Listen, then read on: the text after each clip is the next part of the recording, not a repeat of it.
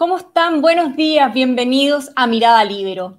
La séptima cumbre de la CELAC, la Comunidad de Estados Latinoamericanos y del Caribe, parte hoy en Buenos Aires, aunque sin un invitado estrella. El presidente venezolano Nicolás Maduro canceló ayer a última hora su viaje acusando un clima hostil. En su lugar fue el canciller Iván Gil. Quien sí viajó anoche fue el presidente Gabriel Boric, acompañado de la canciller Antonia Urrejola. Al respecto, dijo que Venezuela debe volver a participar de los distintos organismos multilaterales, pero que la crisis en ese país se debe resolver con el gobierno de Venezuela en la mesa. Sobre los alcances de esta reunión regional y las decisiones que ahí se tomen, conversaremos hoy con el ex canciller Roberto Ampuero. Roberto, buenos días, ¿cómo está? Muy bienvenido. Muy buenos días, eh, Ia. Gracias por esta invitación. Gracias a usted por estar, por supuesto, con nosotros en Mirada Libero. Roberto, bueno, la CELAC fue creada en 2010, eh, impulsada por Hugo Chávez. Em, reúne a 33 países, toda América menos Estados Unidos y Canadá. ¿Qué tipo de instancia es eh, y qué importancia reviste para Chile? Sí, CELAC fue creada en realidad en el 2010 en la Riviera Maya, en, realidad, en México y tenía algunos objetivos eh, loables. En realidad fue creada por el presidente Calderón. Eh, y entre sus objetivos estaba desde luego la integración regional, es decir, América Latina y el Caribe, es decir, un programa muy, muy ambicioso. Estaba también avanzar en lo que fuera la conformación de relaciones más, económicas más estrechas. Estaba también, y esto es muy importante porque son muchos elementos que incorpora inicialmente CELAC, Em, el funcionamiento sobre bases democráticas, eh, funcionamiento sobre bases que tuvieran respeto hacia el Estado de Derecho, eh, respeto a, los derechos humanos, respeto a ciertos valores comunes dentro de la democracia. Eh, y esto se ha ido, desde luego, desvirtuando con, con el tiempo. Y hoy, el caso que tenemos frente a esta nueva cumbre, en Buenos Aires, convocada ¿verdad? por el presidente Fernández, el presidente argentino, está enfrentando la situación de que al menos, bueno, hay representantes de, dictaduras en América Latina. Está el presidente cubano, que es un presidente en realidad que nunca ha ganado ninguna elección como para tener ese cargo. Está representado no en forma personal, desde luego, eh, Venezuela, a través de su canciller, y también tiene una presencia, se quiera o no, Nicaragua. Ahí hay una contradicción esencial, yo diría que es letal, entre lo que son las visiones, los valores democráticos, sin apellido, el respeto a los derechos humanos, el Estado de Derecho, con la presencia dentro de este grupo de integración de dictaduras y de gobiernos autoritarios. Y esa es una situación que va a perseguir y sigue persiguiendo e hiriendo el funcionamiento de cualquier institución. Ahora, usted decía que fue creado por el presidente Caldera de México, pero en realidad tuvo un impulso importante de Hugo Chávez. Eh, ¿Cuánto pesó eh, la ideología en, este, en la creación de, este, de esta reunión, de esta instancia?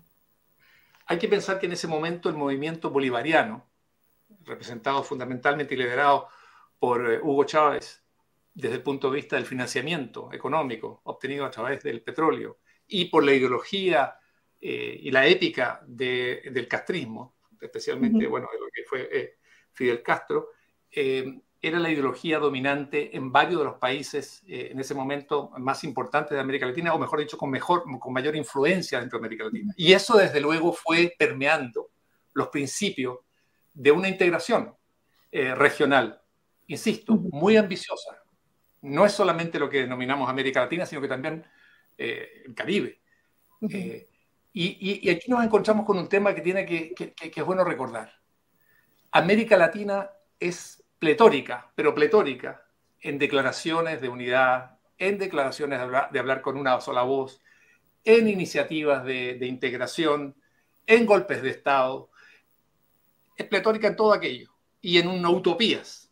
Sin embargo, todas aquellas experiencias o intentos, salvo algunas excepciones, que se han intentado digamos, que se han llevado adelante para lograr la integración han fracasado. Y han fracasado por algunas razones que tienen que ver, primero, porque no todos los países en un momento que, firman un documento son democráticos, porque no tienen una visión económica y de futuro común, no comparten los mismos valores, ¿Qué valores pueden tener en común, por ejemplo, la Cuba de hoy con el Uruguay de hoy o el Ecuador de hoy? Eh, y eso ha ido frustrándonos. En realidad, América Latina es un continente que tiene, voy a decir, un rosario, mejor dicho, un, collar de, melones. ¿En qué sentido? De declaraciones que buscan la integración que se queda solamente en lo retórico. Y eso es lo que va a pasar, ustedes van a ver hoy en CELAC. Declaraciones van, voladores de luces, todas son ambiciones, objetivos, que no se pueden concretar sin plazos a fijar, sin, eh, sin plazos también, pero tampoco sin fechas y sin eh, datos que cumplir. Son metas que se lanzan, pero en la vaguedad total. Y usted lo va a ver hoy con esta, el desarrollo de la CELAC. Bueno, no nos vamos a adelantar a, conversar también sobre la instancia o la iniciativa que, que comentó Lula da Silva, el presidente brasilero, sobre la moneda común, lo, lo, podemos conversar más adelante, pero volviendo un poquito, ¿qué rol eh, puede y debe jugar el presidente Boric en esta reunión? Mira, yo, eh, esta es una situación muy compleja, porque usted tiene dos alternativas en, una instancia como esta.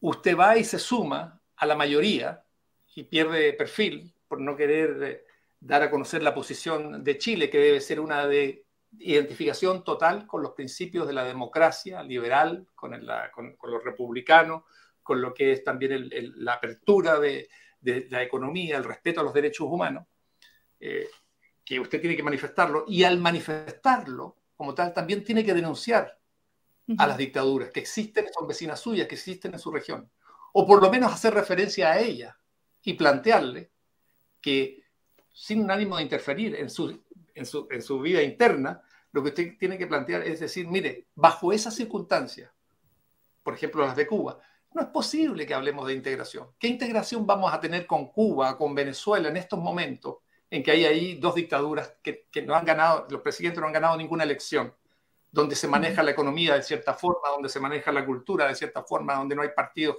que realmente puedan acceder al poder como alternativa? Entonces, estos son temas complejos y el presidente Boris va a tener que tomar la decisión. Me callo, y me sumo aquí a, la marea que va navegando, donde hay pesos pesados como Brasil, eh, como México, ¿verdad? Indudablemente, o planteo la posición de Chile. Para mí siempre ha sido importante plantear lo que Chile opina o lo que, lo que han sido los valores de Chile y no tener miedo. Que hay repercusiones, hay repercusiones. Que lo van a criticar, lo van a criticar. Pero lo otro es callarse. Yo creo que el presidente Boric podría tener una gran inspiración en el presidente de Uruguay. El, el presidente eh, Luis eh, la, calle Pou, que ha tenido planteamientos muy claros de mucha valentía y coraje cívico en las reuniones internacionales a las que ha acudido, defendiendo los principios de democracia del Uruguay. Quisiera ver yo a Chile.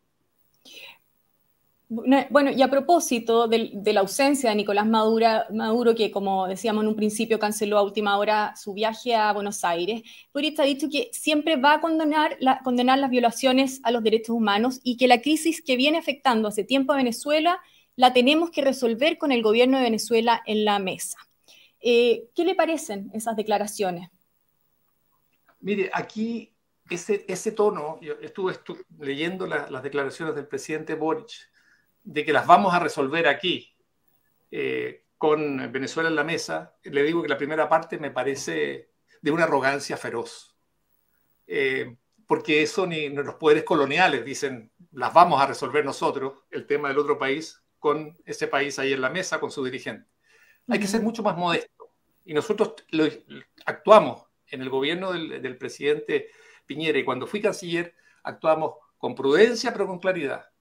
Y en este sentido, nosotros no dijimos qué es lo que queríamos para Venezuela, eh, ni nos arrogamos el derecho de decir, nosotros pensamos que esto hay que hacer en Venezuela. Lo que nosotros hicimos fue respaldar a una oposición venezolana, integrada por venezolanos.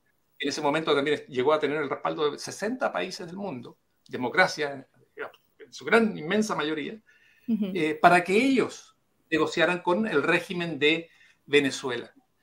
Pero esta, esta, declaración me pareció bastante arrogante del presidente Boric. Yo creo que Maduro le va a responder muy duro porque ha dejado allí un flanco abierto el presidente Boric que es muy lamentable.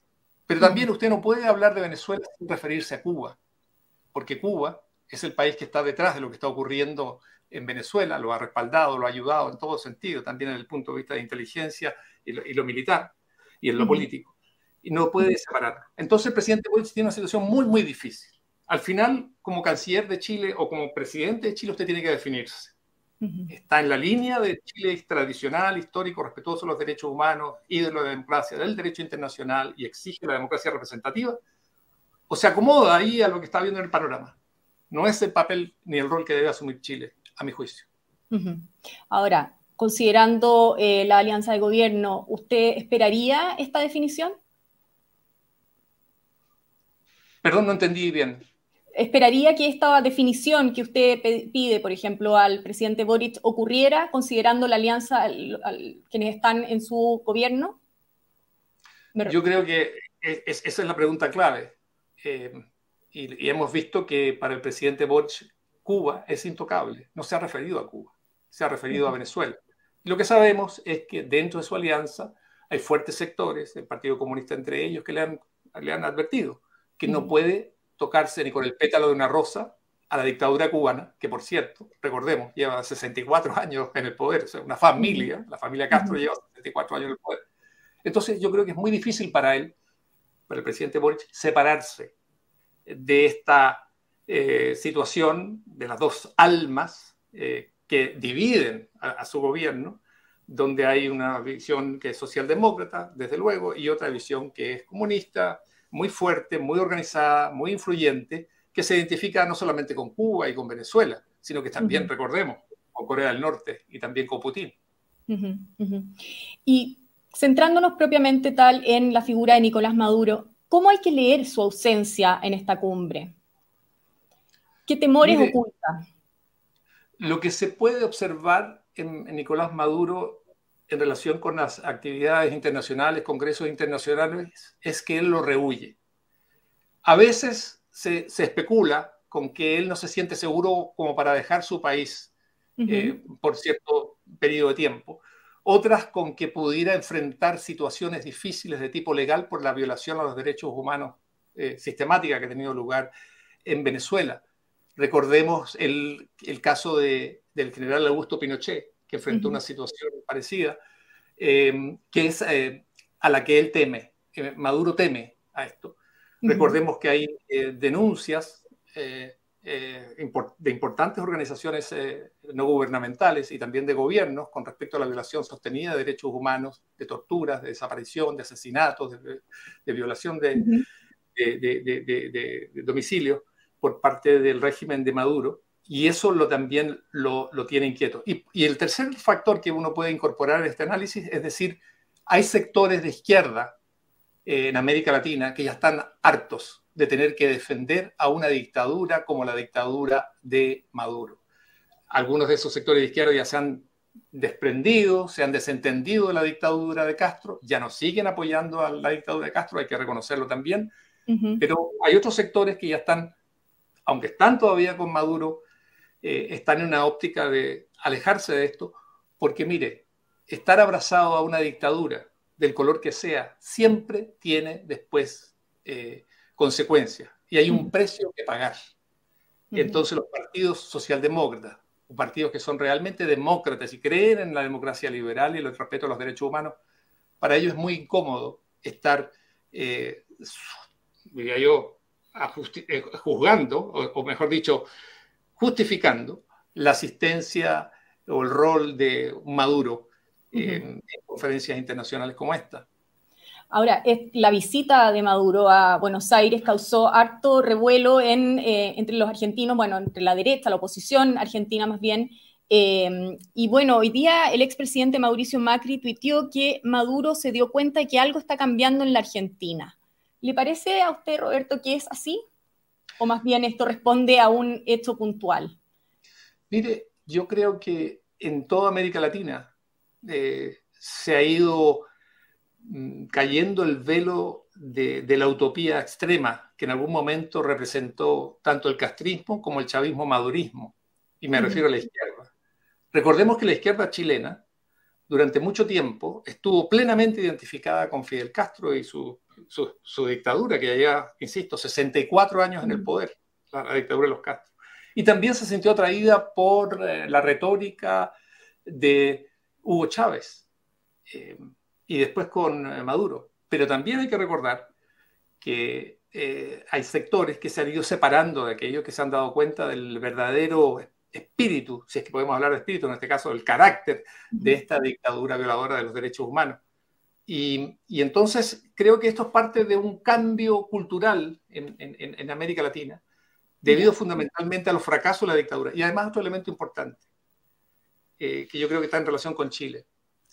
Mire, no hay que olvidar que en Venezuela la migración, mejor dicho, la emigración debido a las circunstancias terribles por las que atraviesan todavía los venezolanos, asciende a 7 millones de personas. Mm.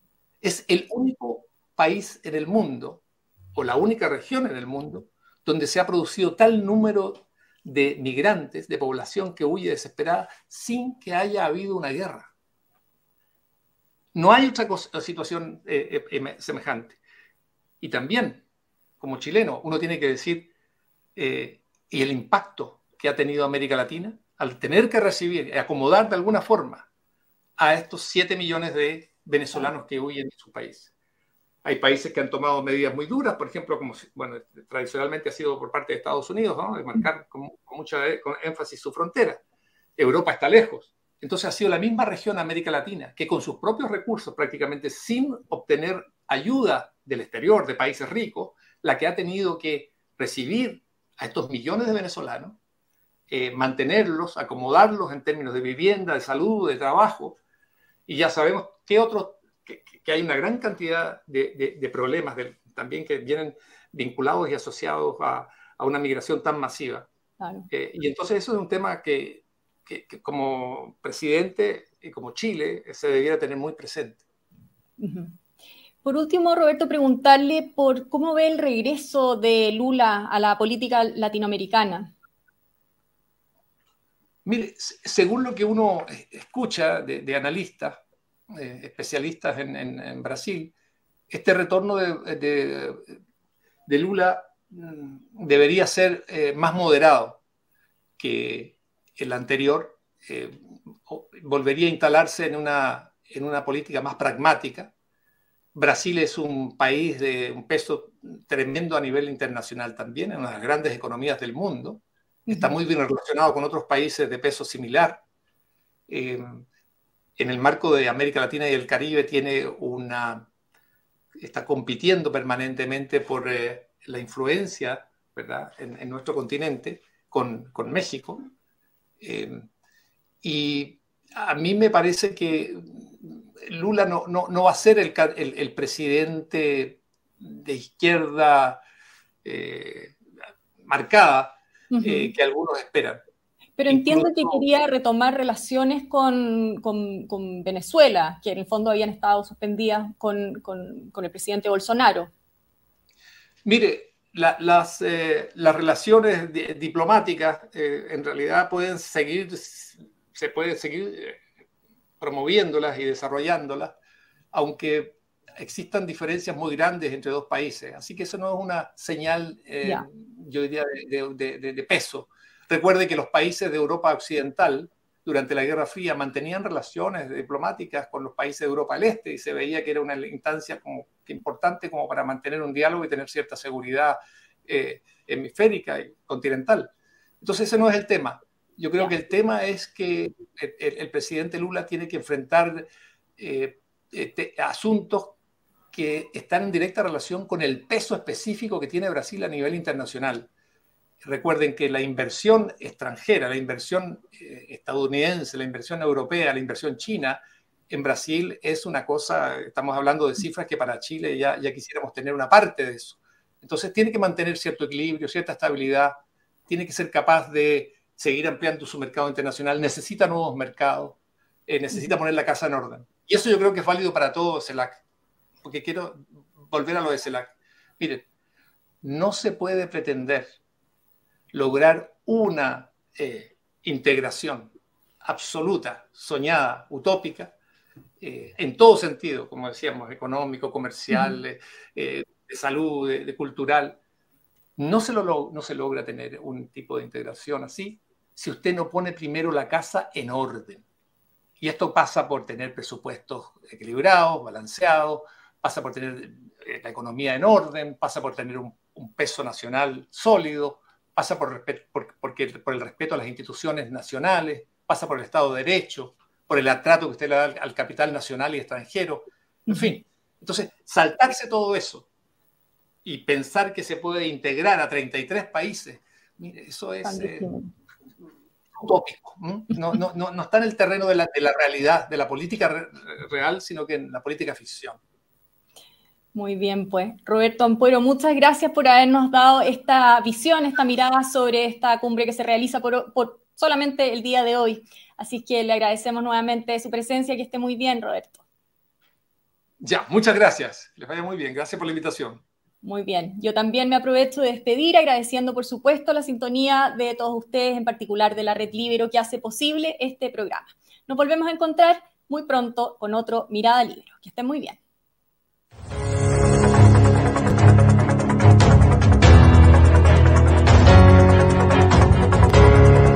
El Libero, la realidad como no la habías visto. Haz que estos contenidos lleguen más lejos haciéndote miembro de la red Libero.